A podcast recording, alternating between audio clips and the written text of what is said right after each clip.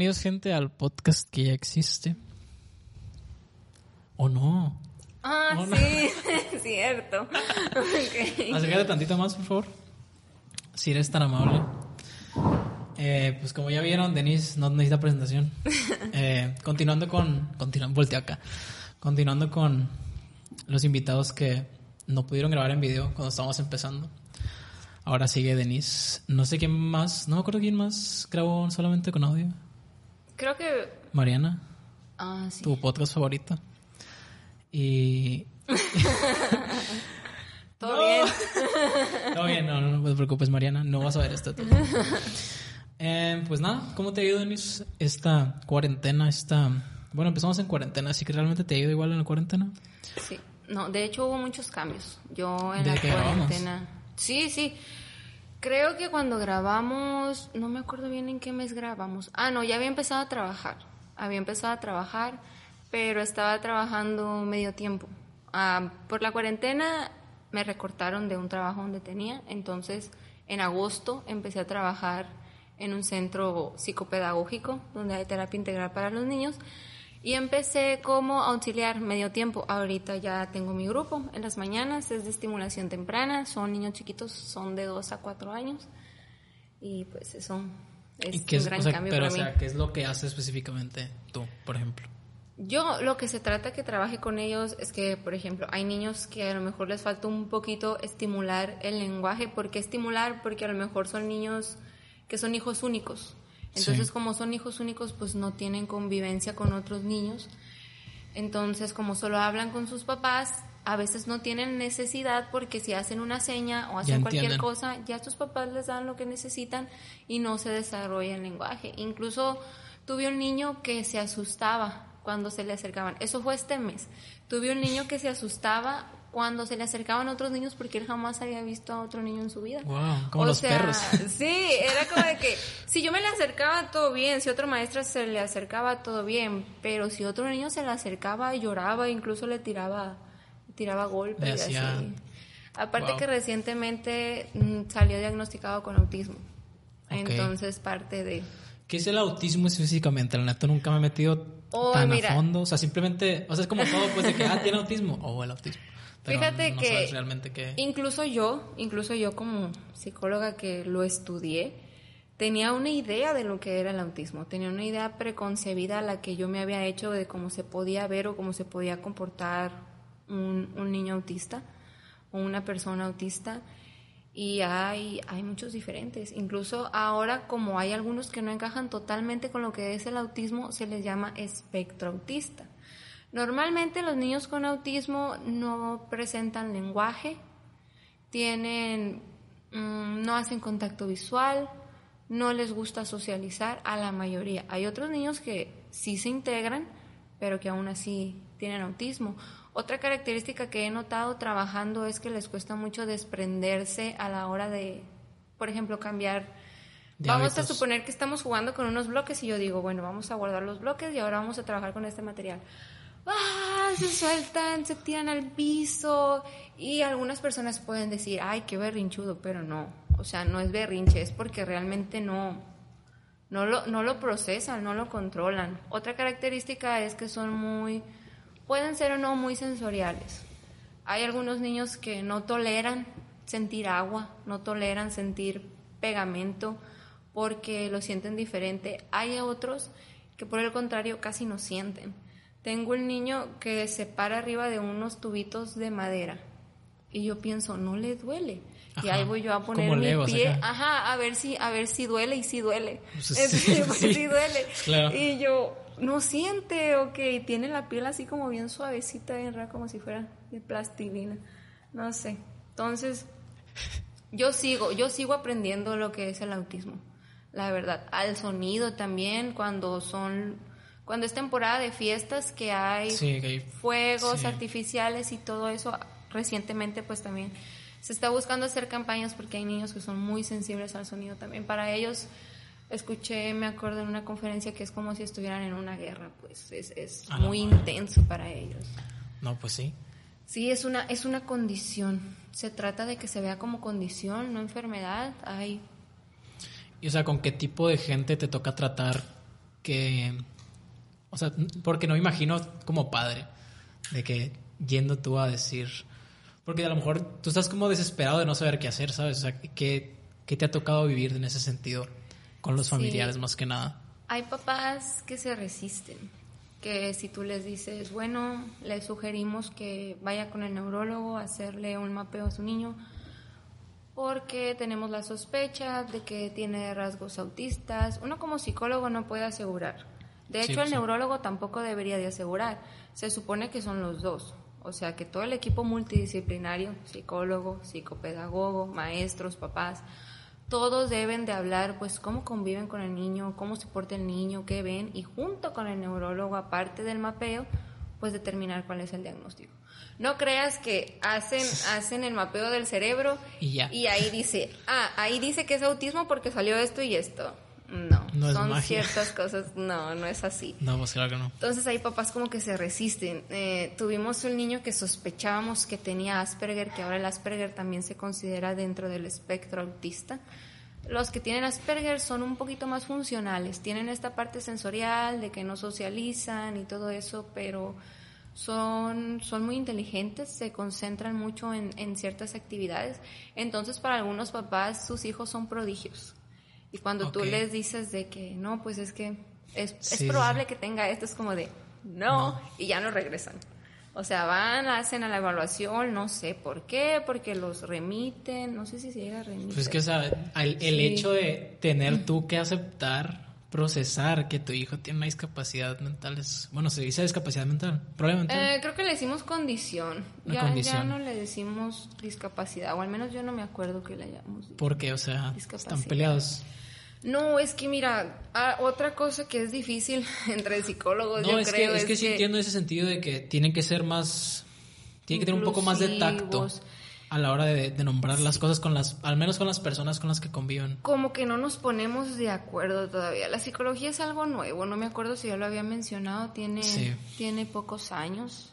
Bueno, en teoría, ponle que, no sé, 50 años, algo así. No tiene mucho. Tiene menos años que la ciudad de los muchos. Entonces, no, no, no aseguro, no aseguro que sean 50 años, pero, pero sí, pues es algo nuevo, todavía se sigue investigando. Entonces, mm, hay algunos psicólogos que te dicen, no, no le digas enfermedad. Hay otros que te dicen, no, pero ¿cómo que no?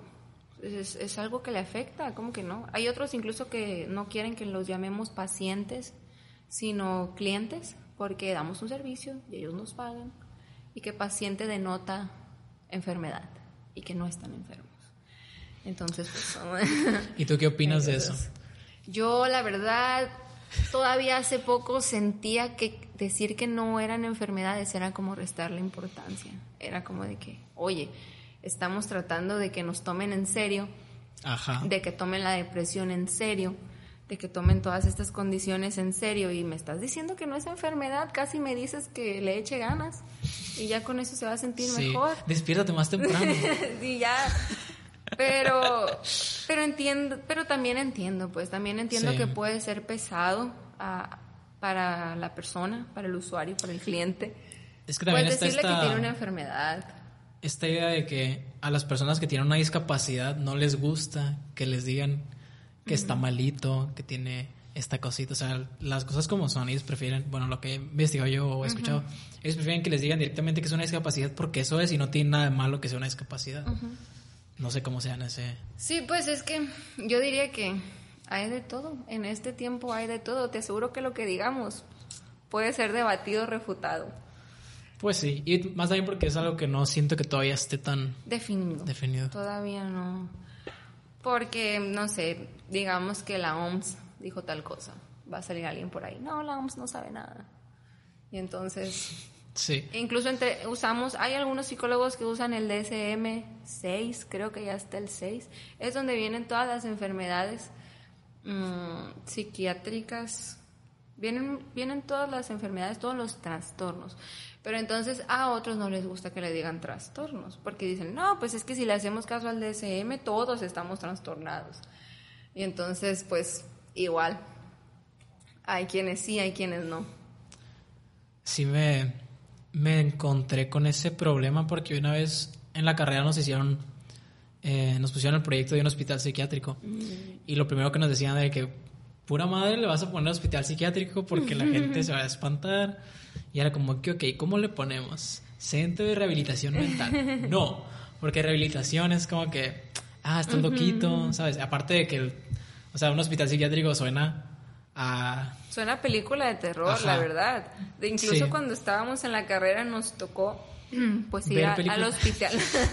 sí, pero nos tocó ir al hospital psiquiátrico de Culiacán Culiacán. y todos así como de y todos no no piensen Todos eso. Sí, nos de decían, no, no crean que es como en las películas y que no sé qué. Pero fíjate que hicieron tanto énfasis en que no era como en las películas que a mí se me hizo sospechoso. Pensé que nos están ocultando. ¿Por qué se esfuerzan tanto en decirnos que no es como en las Ajá. ¿Y qué opinas de la Pero condición sé. de ese hospital psiquiátrico? Ah, le faltaba. Pues creo que era un hospital, no sé si, si del gobierno, pues ya dije que era de es, Culiacán. pues, es público, ¿no? Bueno, sí, siento que sí le faltaban ciertas instalaciones, incluso no todos los que estaban ahí era porque tuvieran alguna condición mental, era porque algunos lo usaban como asilo, o sea, había familiares Ah, que sí. dejaban a sus, pues a alguien del que no querían hacerse cargo ahí y pues ahí lo Y ahí quedó. Hay una historia. O no sé si historia, pues, pero una como creepypasta, leyenda urbana, de que dejan a mucha gente de ese tipo en la carretera de Obregón. Mm, no, no sabía. Y por eso hay. Creo que es Obregón o Hermosillo. No estoy, no estoy seguro. Pero pues. Ajá, en ese transcurso. Por eso dicen que hay tanta gente loquita en la calle. Entonces, ajá. No sé, no me acuerdo dónde salió, pero salió igual en, en esa investigación que hicimos para el proyecto. Sí. Y pues sí, básicamente me tocó meterme a investigar. Ojalá te hubiera conocido antes en ese entonces. De todos modos, tuvimos la oportunidad de hablar con personas dentro del, del hospital psiquiátrico del Culiacán. Y pues nos decían que estaba llenísimo, que no había cupo. Sí.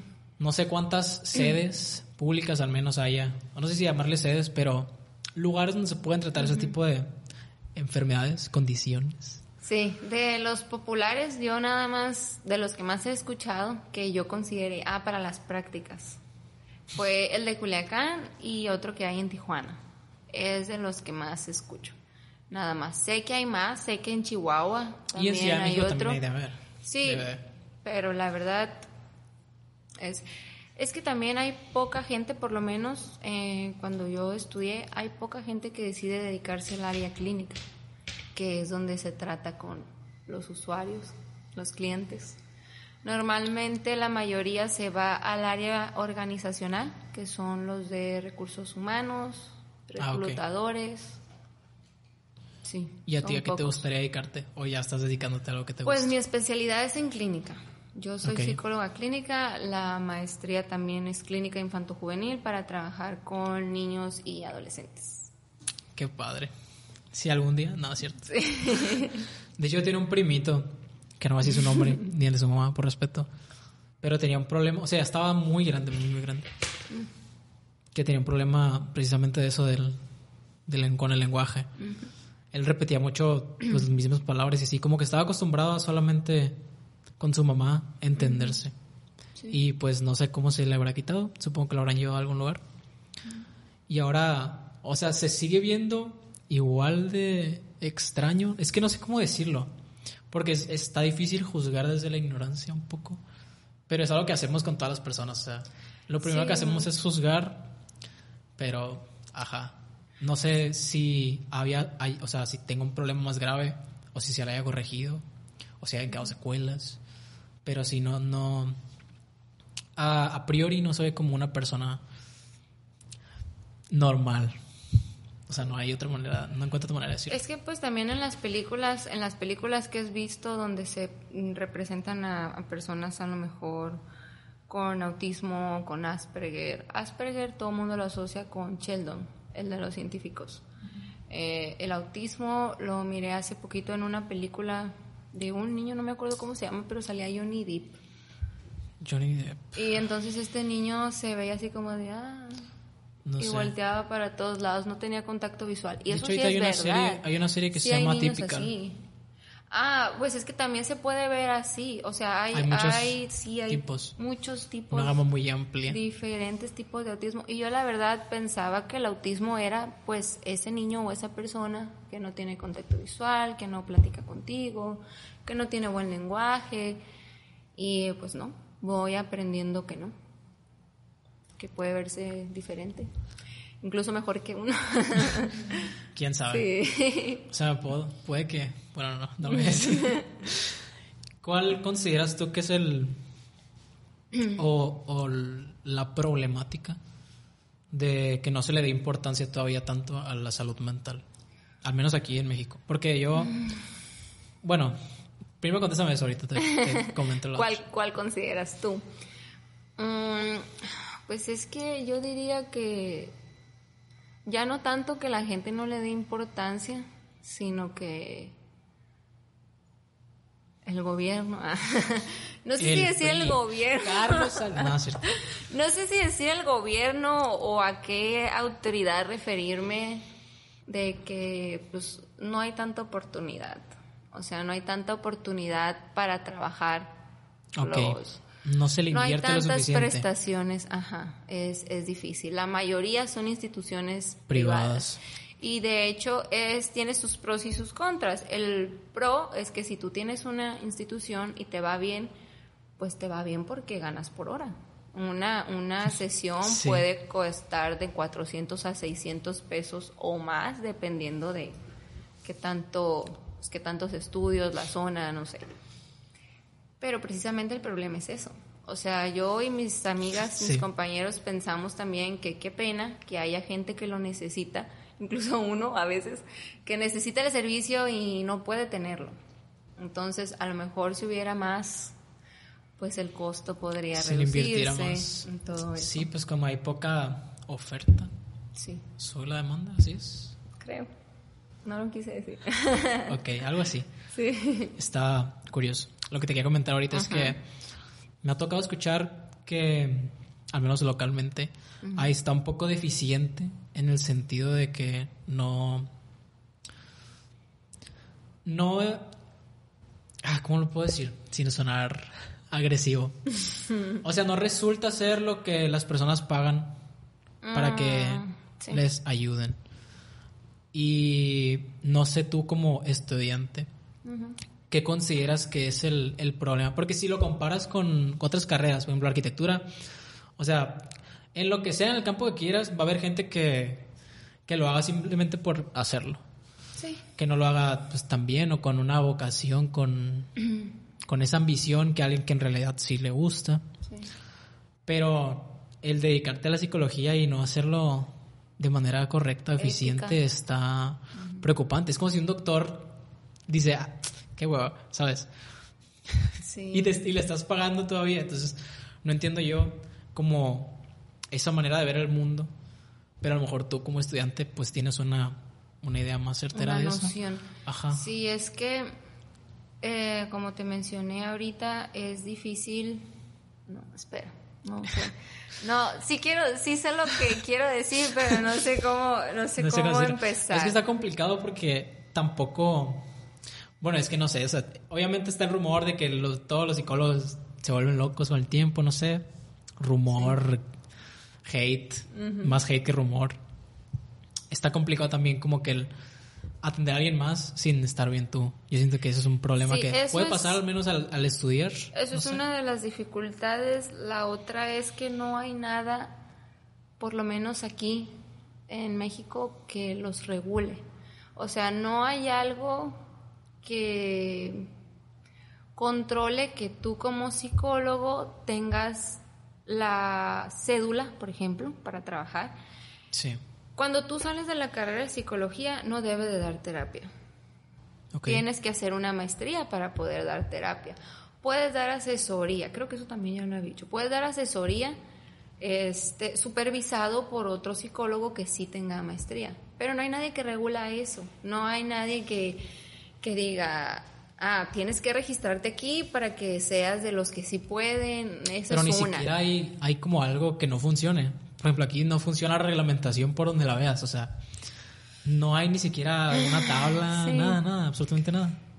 Pues creo que no, y es que también, como te digo, como te dije ahorita, eso era lo que quería decir, no nos ponemos de acuerdo. Hay psicólogos que trabajan de cierta manera. Ah, y sí, dicen, comentado. no, pero es que esto es lo que le funciona. Y hay otros que dicen, no, pero a mí me funciona esto. No hay como que esa base científica, evidencia que digamos, es que así debemos de trabajar. Bueno, sí la hay, la cuestión es que no todos la usan, no todas que, no ¿Y por todas las quieren usar. Ay, pues ¿por qué será? Yo creo que porque nos apantallan a lo mejor como estudiante, nos apantallan, nos llaman la atención otros, pues otras corrientes que también se les llama eclécticas, que es ecléctica que toman un poquito de todo, que Sí. toman de gestal, de psicoanálisis, de humanismo, de cognitivo, de conductismo, entonces todo eso se combina, según, y pues eso es lo que mejor funciona para algunos. Ok, no hay como un, Mm. un libro así, la psicología. Todavía no. Se está buscando que el conductismo, el cognitivo conductismo, pues sea el, el, el que quede. El bueno. Es el que tiene la evidencia científica, es en donde se llevan a cabo experimentos, investigación, documentación donde diga sí funciona. No te niego que a lo mejor alguna técnica o algo que utilicen otros psicólogos funcione, pero ellos no saben por qué funciona. O sea, puede que haya funcionado si lo trabajaron en un niño que haya cambiado no por la terapia, sino porque cumplió años, o sea, creció y maduró y Pasó por eso algo cambió, externo. Ajá, algo externo. Entonces, por eso hubo un cambio, pero o sea, no saben. No saben por qué pasó. Es cierto, no había pensado eso. Sí, hay ¿Cómo muchas cosas que pueden influir. Sí, o sea, y, y no hay, ni siquiera tú como psicóloga o como terapeuta de una persona específica puedes saber si lo que estás haciendo, o sea, obviamente pues, eh, Sí, influye. Pues. eso es lo que se está buscando, llevar un control para saber, más que nada, si estás teniendo avances, para que si no estás teniendo avances, pues trabajar de otra Cambia. manera, que la prioridad sea ayudar a la persona. Ok, es que está curado, pues porque de una, bueno, cada cuánto son las, las sesiones o cada cuánto se recomienda. Depende de la necesidad de la persona. Si es algo muy difícil, puede llegar a tener hasta tres sesiones a la semana. Hay veces que puede ser una a la semana, una cada dos semanas, dos a la semana. Varía. O sea, tú nomás tiras balazos al aire y si mejora todo bien y si no cambias de balazos. Pues no, no al aire, ese es el punto. Aquí sí estamos diseñando un plan para intervenir de acuerdo a lo que pasó. Hacemos, dependiendo, puede ser un registro anecdótico para poner qué pasó cuando tuvo, un, por ejemplo, una un ataque de ansiedad, qué pasó antes, qué pasó después, qué- cómo actuó, qué fue lo que, lo que le hizo sentir mejor, todo eso para pues llegar a lo que se tiene que trabajar. ¿Y qué es lo más complicado que has tratado tú? O bueno, no sé hasta qué Pues punto tengo hayas... poco, tengo poco que estoy trabajando en lo mío. O sea, como te digo, empecé en agosto, o sea, no, no tengo ni el año. Sí. Y, eh, pero por el momento, yo creo que los niños que tienen estos ataques, que te digo que de repente gritan, se tiran, eh, que explotan, que explotan porque no nada más explotan ellos, sino que también si hay otro niño cerca lo quieren empujar, lo quieren golpear y entonces pues es peligroso. Esas yo las conductas agresivas ahorita por el momento es lo que más difícil se me ha hecho porque yo trabajo con niños. Sí. Mi, mi meta, a lo mejor, es dar la terapia personal, o sea, a una persona Sí. o a un niño. Por el momento solo he trabajado con grupos. Pero ahorita tú ya puedes dar terapia a alguien o no. Ya puedo porque ya voy a terminar la maestría, pero igual todavía con alguien que me supervise. Esa sería la manera ética de hacerlo. Con alguien que me supervise. Sí puedo. ¿Y tú conoces gente que haya hecho, que haya dado terapias sin llevar esas... Sí. Wow. Sí. Varios. Aquí la vamos a dejar en los comentarios. para que no vayan. No, no pues, de hecho yo creo que la mayoría, o sea, la mayoría de los ¿Neta? que conozco, sí. O sea, a lo mejor por eso también, lo que te digo que varias personas me han comentado que tienen problemas con sus terapeutas. Sí. Wow. Qué triste. Sí, me estaba Sí. comentando. De hecho, una anécdota es que estaba como que a- mi amiga había cancelado la cita porque no se sentía bien. Y ya le había pagado pues la, la, la cita. Y le dijo, no, oye, no voy a poder y que sí. Y ya, como que la, la psicóloga le decía de que no, no te preocupes, cuando puedas, etcétera. Pero a la hora de la hora se cambió, cambió de opinión y no la peló nunca. O sea, ya La gustió. Ajá, la gosteó. Vilmente la gosteó. Y es como que, que no se supone que te estoy pagando para que estés ahí para mí cuando Sí, es que incluso yo fui asesoría alguna vez y y tampoco, o sea, también le compartí, le No, compartí a la psicóloga, usaba un método, pues usaba el método del psicoanálisis. Ok. Y yo le platiqué que no me sentía cómoda, que al contrario sentía que llegaba más enojada a mi casa, porque pues el psicoanálisis, el chiste, la broma local, es que pues tu mamá o tu papá siempre tienen la culpa, pues. Ok, o tu pene según Entonces- Freud. Literal, yo llegaba bien enojada a mi casa, mamá, tú siempre me has hecho esto. y, y entonces pues le compartí a la psicóloga que yo sentía que no me estaba ayudando, que al contrario me sentía peor. Y me dijo, es que tú estás reflejando la necesidad de una figura materna en mí, sientes que yo no te estoy ayudando. Y yo, ah, y bueno, ya, ya no quise regresar, y ya no regresé, no sé. Es que también no es fácil ir a terapia, no es Ajá, fácil. o sea, ¿cómo es ir a no terapia es fácil tú que te confronten, no es fácil que te confronten. Y me acuerdo que cuando yo fui y le pregunté, ¿qué método utiliza? Ay, no. Y me dijo, ¿por qué es importante eso para ti? Yo, "Ah, psicoanálisis. Porque me está ahí tirando preguntas de que ya le tiene. Y sí, o sea, sí, sí era eso. Sí, era eso. Pero, o sea, no hay como que una manera de aislar eso. No es que no se puede, ¿verdad? De que tú decir, no voy a ser psicóloga ahorita. En esta hora, no, no soy Denise. Sí, pues es que sí, no, pero yo creo que igual tiene sus pros y sus contras porque te retroalimentas. O sea, igual y ves algo que te gusta o algo que no te gusta dentro de la sesión. Pero es que también estar en la posición de, de psicóloga puede ser un mecanismo de defensa, como de, Ajá, eh, por eso, o sea, como de, eh, ya sé qué me estás haciendo. Hay otro chiste también que utilizan los que son, bueno, para mí no sé si lo utilicen, son los que son de organizacional cuando llegas a una entrevista de trabajo. Se establece el rapport. El rapport es como que la persona a la que vas a entrevistar se sienta cómodo, sienta que te interesas en él. Entonces la típica es de que, hola, ¿cómo estás? ¿Batallaste en llegar? Algo así. Y es como de que, imagínate que vas como, tú eres psicóloga y vas a, a un trabajo y te dicen, ¿cómo estás? Es, batallaste en llegar y tú de, ya te la sabes. Sí, sí, sí. Qué loco. Qué complicado hacer ir a terapia tú siendo psicóloga. Un poco, sí, pero al mismo tiempo yo creo que es complicado, pero sabes la importancia que tiene que vayas. O al menos así lo veo yo. Pues claro, pues si tú estás dedicándote a eso, Sí. ni modo que no veas el valor Sí, que va a pues tener eh, hay, y pues igual a veces uno pone resistencia, supongo, pero, pero a mí personalmente se me hace padre saber eso, pues. Y aparte tener expectativas a lo mejor un poquito más reales. Yo sé que no voy a ir con un psicólogo a pasármelo bien, porque como te digo, hay Ok. veces que te confrontan o algo de que te dicen de alguna manera que lo que estás haciendo pues no te está haciendo bien y pues no sé si a ti te guste, pero a mí no me gusta cuando me dicen que estoy haciendo cosas mal y o que yo no quiero verlas y pues eso también es difícil. Es parte de, es parte de y hay gente que cree que va al psicólogo y se le soluciona la vida, pues.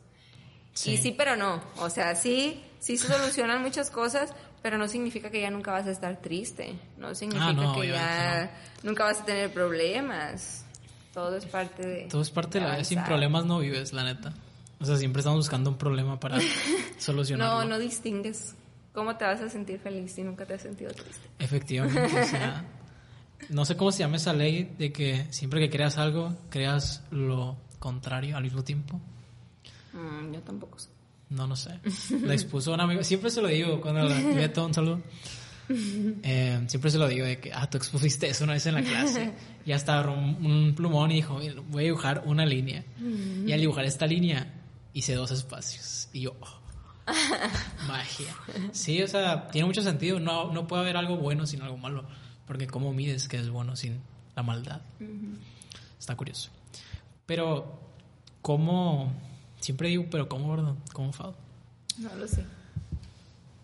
¿Cómo te diste cuenta de que querías dedicarte a la psicología? Fue un poco random porque yo primero dije que quería ser maestra. Toda mi vida, bueno, varios años dije que quería ser maestra. Pero luego no quise ser maestra porque no quería trabajar con niños. Pero, pero la vida da muchas vueltas. Sí. El caso que mm, me acuerdo que una vez me pinté una clase cuando estaba en tercero de prepa y me daban la materia de psicología. ¿En dónde estudiaste? En la prepa UAS, CEU. Ok. Me puse a hojear el libro de psicología a ver qué encontraba y me encontré con las teorías de Freud. Claro que sí. Las leí y me quedé qué loco. y me llamó mucho la atención y a partir de eso pues se convirtió en mi materia favorita y llegó la hora de que pues de buscar en qué universidad iba a estar. Antes de que estudias. Ajá, y que, de que en qué universidad ibas a estar, pues que ibas a estudiar. Y yo dije, psicología. Me acuerdo que mi papá, psicología, sí, siempre había dicho que maestra. Y yo, pues sí, pero ahora psicología. Y ah, bueno. Y luego, ya que iba a sacar la ficha, ya que era de verdad, pero segura que quieres estudiar psicología. Si tú nunca habías dicho que quisieras estudiar psicología. Y yo, pues sucedió. Sí, sí. Se fue de la nada. Pues más o menos. O sea, como te digo, pasó en tercero de prepa. Pasó o sea, simplemente lo leíste y dijiste. Lo leí, seguí con las clases y ah, me siguió gustando más. agarraste el, gusto. Sí, o sea, me gustó. Me gustó mucho. Yo, la verdad, eh, pues a veces me falta la responsabilidad o sea, en la cuestión cuando estaba en la escuela no era muy, muy responsable, pero en esa materia sí. Porque me gustaba mucho. Es la prepa, nadie es responsable en la prepa. Sí, supongo. Seamos honestos. no fuiste responsable. Y o sea, te metiste y luego cómo fue, o sea, todo fue color de rosas. No, lo primero que te preguntan, no, si te veniste aquí porque querías ayudar a la gente, no la vas a ayudar. ¿Y tú qué? ¿Cómo que no voy a ayudar a la gente? Es lo que te dicen. La primera pregunta que te hacen como en comunicación. O de que, ¿por qué estudiaste? sí. O de que, ¿por qué, ¿por qué elegiste esta carrera? O no creas que por estar aquí vas a solucionar tus propios problemas, cosas así.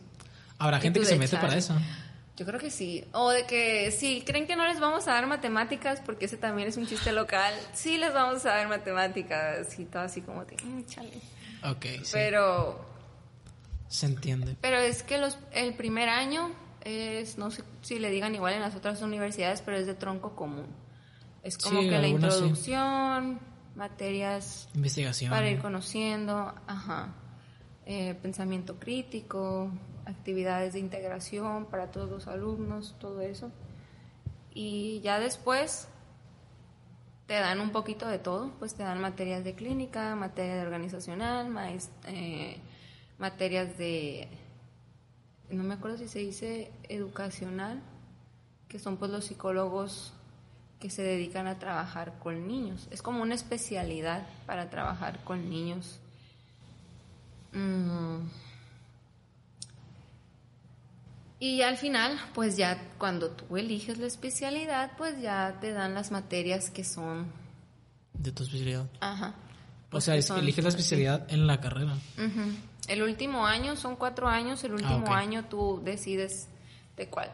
En el título no dice, en el título no dice psicóloga clínica, psicóloga sí, pero pues si en la entrevista para la entrevista sí sirve, pues en el título no sirve, pero hay algunos en los que sí te piden que tengas especialidad o algún tipo de experiencia, pues en el área que se necesita. En ese área. Sí, sobre si fue color de rosas, pues tuvo sus altos y sus bajas. Sí, o sea, como todas las carreras. Lo que sí es que cuando me dieron las materias de especialidad, yo entré diciendo que iba a ser clínica y muchos durante el camino cambiaban, de que entraron queriendo ser clínicos, pero se cambiaron a organizacional o al revés y yo del inicio al final quise ser clínica. Así que sí, sí me gustó. Lo que era relacionado a eso sí me gustó siempre. Y que me llama la atención porque al arquitecto siempre se le tacha, se le cataloga de extravagante. O sea, de que solo se dedica al diseño, cuando en realidad la gama es demasiado amplia en la arquitectura. Te puedes dedicar a muchas cosas. Es una carrera muy ecléctica. Retomando tu palabra, que Sí. tenía rato queriendo acordarme de esa palabra, no me acordaba. Sí. Es una carrera muy completa, muy ecléctica. Qué sofisticado. Suena La ecléctico. maestría. Maestría, calidad. Entonces, no sé cómo sea como psicóloga analizar ese mm, esa falta de complejidad. De hecho, hace poquito leí una frase, bueno, no la leí. En un video la desglosaba un, un amigo que no sé su nombre. Que era nos gusta simplificar a las personas, pero nos gusta que nos aprecien nuestra complejidad o algo así. Mm, Entonces, bajo esa premisa, ¿qué onda con, con la carrera de psicología? Porque a lo mejor yo también estoy sesgado por esa misma tabla, no sé. Es que eso me, me recuerda también a algo que nos dijeron alguna vez. De que tú no eres especial. A car- en O la sea, carrera. o- sí, Es como de que tú ¿Qué? no O eres sea, especial. Y yo de que, ¿cómo que no? si todos somos únicos, todos somos, todos somos un, un ser, un ser de luz. Todos somos pero- líquido naranja. Es que sí, no. O sea, sí le somos especiales. sí somos especiales, sí tenemos, pues obviamente. Tendríamos que definir especial. Pues sí tenemos nuestra personalidad, sí tenemos nuestras características. No, tú y yo no vamos a llorar por lo mismo, no vamos a reír por lo mismo. Pero a la hora del estudio de la psicología sí hay cosas que pueden entrar dentro de las estadísticas. Y esta resistencia a decir, no, cada ser humano es distinto, es lo que personalmente yo siento que nos retrasa un poquito. ¿Por qué? Porque esas personas o esos psicólogos no quieren no quieren estudiar, pues no quieren hacer el estudio, los, los análisis, las investigaciones. ¿Por qué? Porque te dicen, no, es que no se puede evaluar de la misma manera a dos personas, porque son muy diferentes. Y es cierto, pero Sí. ahí es lo que se buscaría hacer. Lo que yo voy a investigar va a ser qué es lo que hace, como te dije ahorita, qué es lo que hace feliz a una persona, qué es lo que lo motiva. Pero al final de cuentas, ¿qué estoy haciendo? Estoy investigando qué es lo que lo motiva. Lo van a motivar cosas diferentes. Pero mi, mi estudio, mi, mi plan va a ser el mismo. Van a variar los datos, pero el plan, lo que me va a funcionar, va a ser uno. No sé si me explico. Sí, o sea, es una metodología que tiene Ajá, variables. queremos una metodología. Eso es lo que necesitamos para mí. Y eso es lo que hace falta que por toda esta especialidad, no sé, pues se ha batallado en, Definir, en lograrse. Ajá. Sí somos especiales, pues. Pero Pero tú consideras que está bien decirle a la gente que es especial. pues sí, no, sabes, tengo tengo Es que puedo entenderlo desde el punto de vista del maestro, del instructor, de que no vas a cambiar el mundo, ¿sabes? No eres, wow, la quinta maravilla. Porque en cierto modo no pasa nada si tienes una vida ordinaria. Está muy satanizado ahorita el tener una vida ordinaria. La película de Soul está muy buena en ese sentido, no sé si la has visto. Te la recomiendo. Es una película que básicamente trata del, del sentido de la vida en cierto punto, de encontrar una vocación, etcétera.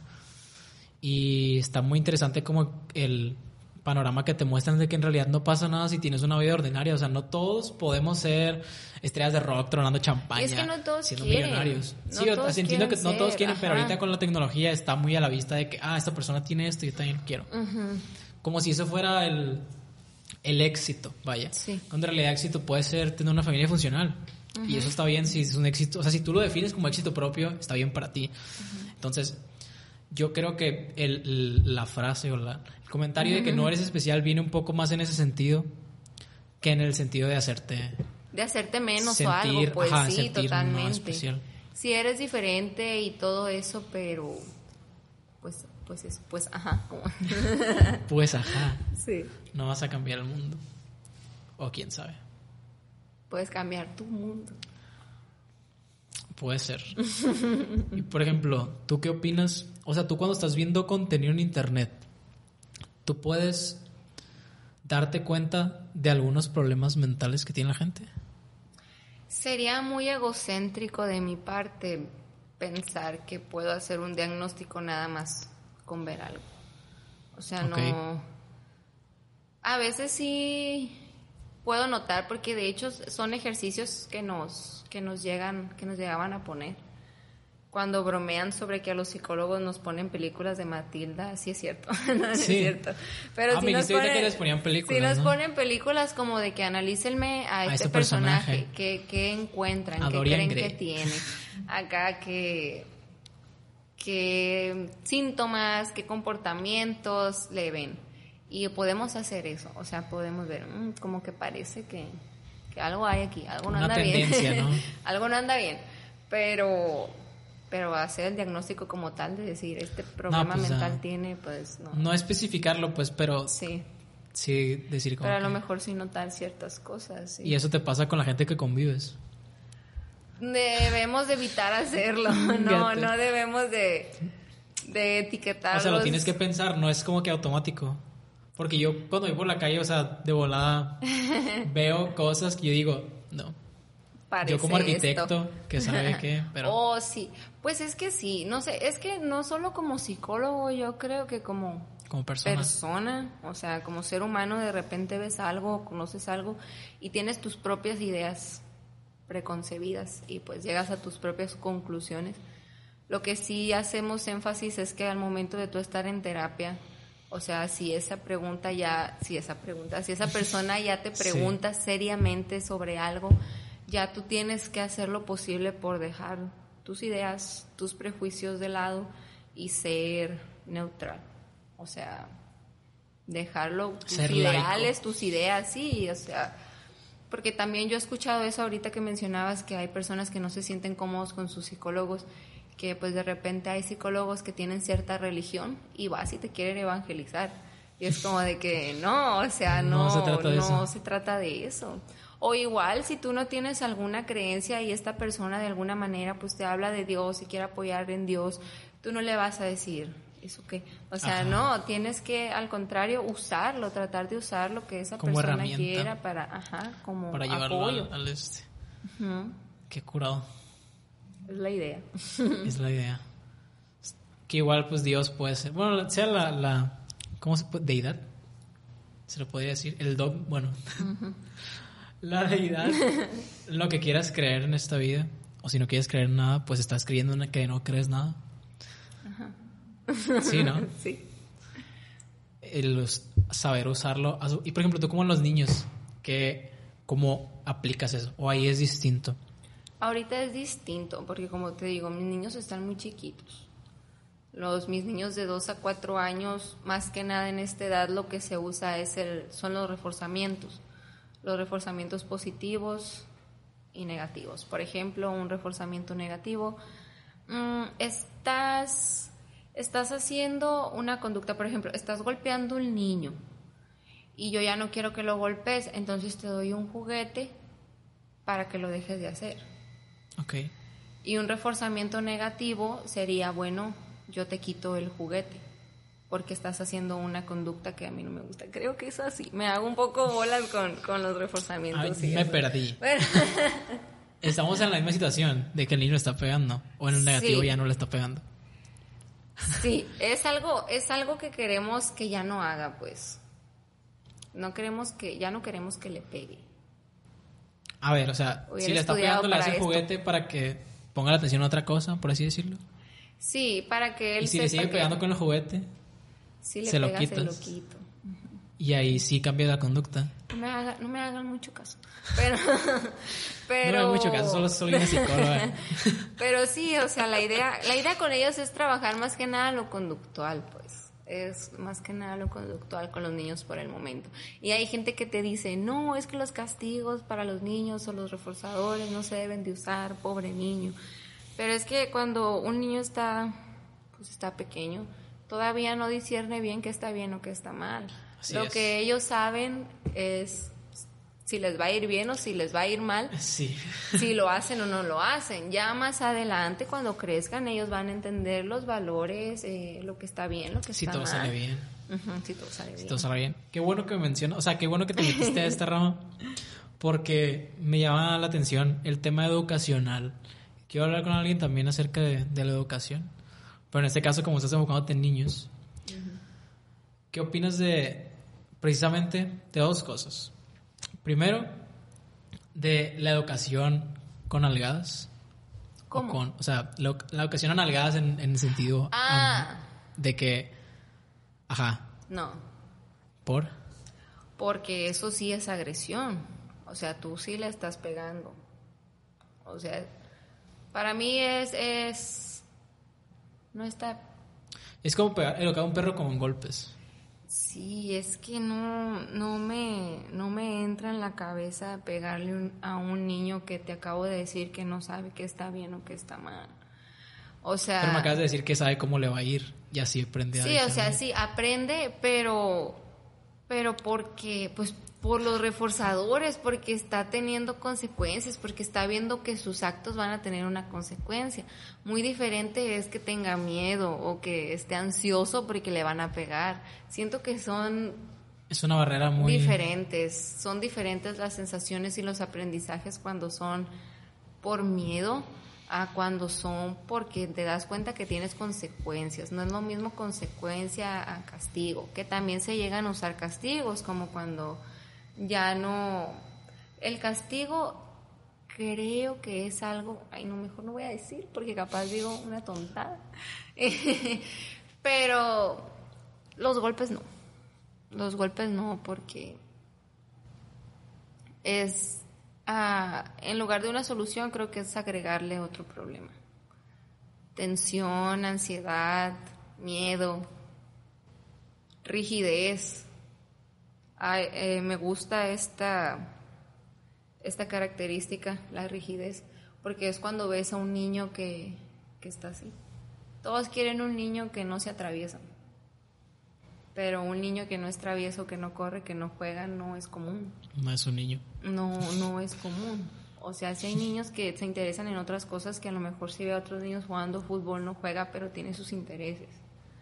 No es la misma que un niño que está así, que se le nota lo... Que le agarras un, un, un hombro y se pone Se así. tensa acá. Porque no está acostumbrado o, o reacciona por los golpes. Y yo sé que alguien por ahí va a decir, no, pero es que una nalgada, no le pegas fuerte, es nada más para enseñarle. Como los perros. Sí, sí, pero no, para mí no es la manera. Es que hay mucha gente, bueno, siento yo que mucha gente, o se sentir identificada con que a mí me enseñaron así y yo salí bien. O sea, yo creo que es un, un pensamiento común de que hasta cierto punto a mí me criaron así. Pero de verdad están bien.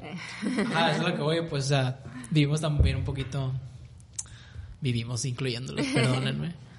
sí, soy. Tampoco sé hasta qué punto estoy bien. O sea, si no tengo algo realmente que yo no note, pero al menos no salí con problemas que yo veo que tiene, hay gente que no, reprim, no reprimir, que Es no que- castiga. Es que la gente confunde el hecho de que no le hayan pegado con el hecho que no haya tenido consecuencias. O sea, es si tú tuviste una consecuencia por una conducta que no estaba bien, puedes no... O sea, yo también conozco gente que nunca le pegaron y que tampoco nunca hizo Nada cosas malo, que a lo mejor gente que sí le pegaron, sí hizo. O sea, no... O sea, si, si es de, o sea, es de fuerzas que algo tienen las personas cuando las educan de esa manera. O- Es que también depende de de la gravedad, de la intensidad, yo creo, de, de la intensidad de sus golpes. Entonces, no sé. Es que no, no creo, bueno, no creo que todas las personas a los que los hayan educado así tengan algo grave. No, no grave, estoy diciendo, o sea, sí, algo, a lo mejor algo, algo sutil. no sé, algo como cuando haces algo y de repente estás tú solo diciéndote, ay, qué menso. Ok. Ay, cómo eres bruto. no sé, algo que tú solito te insultas o tú eres muy duro contigo mismo. Esos que se llaman Ya perfeccionistas. no estoy bien. no sé, y no es malo, todo, no es, no es malo ser perfeccionista. Hasta Pero la perfección no existe. Exacto. Let's face it.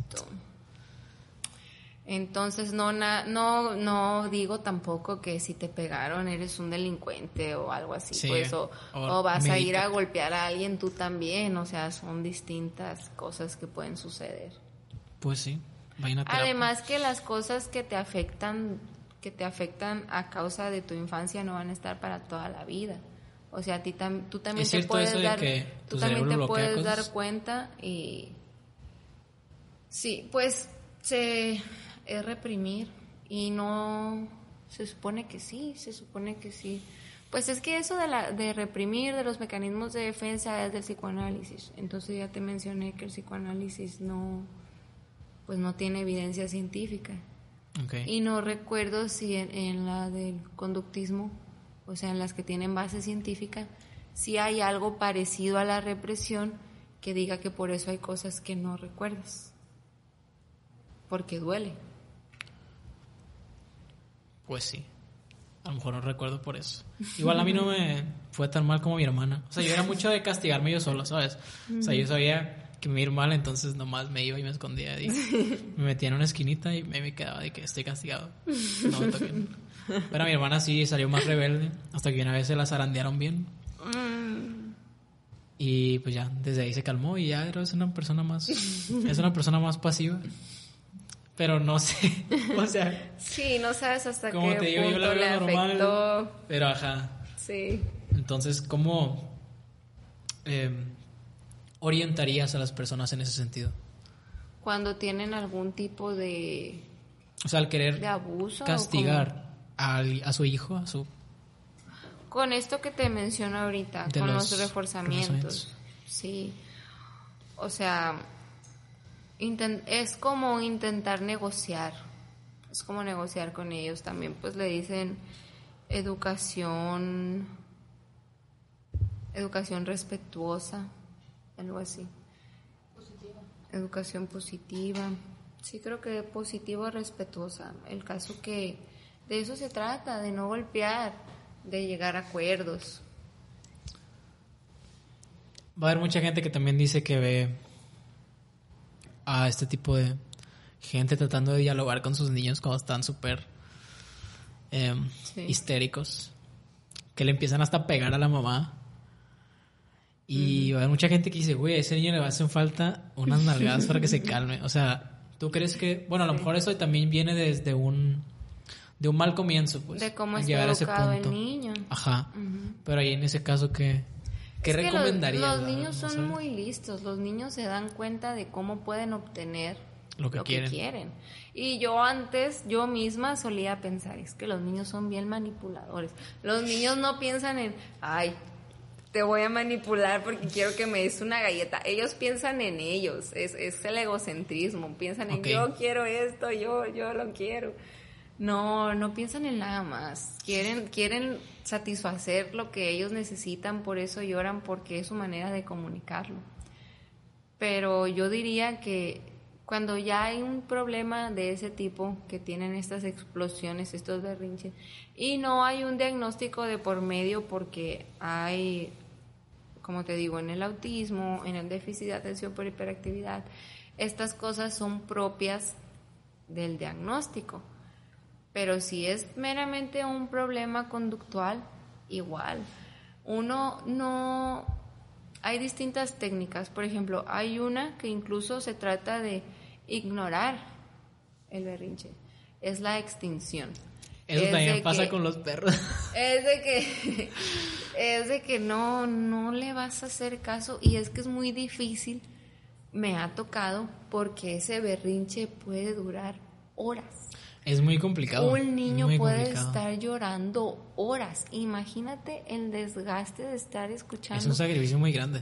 Pero ¿qué pasa? Que si ese niño tiene una hora y media llorando y en la hora y media llorando tú le das lo que quiere, él va a saber que eventualmente va a llegar lo que él quiere y va a ser más difícil trabajar con esa conducta.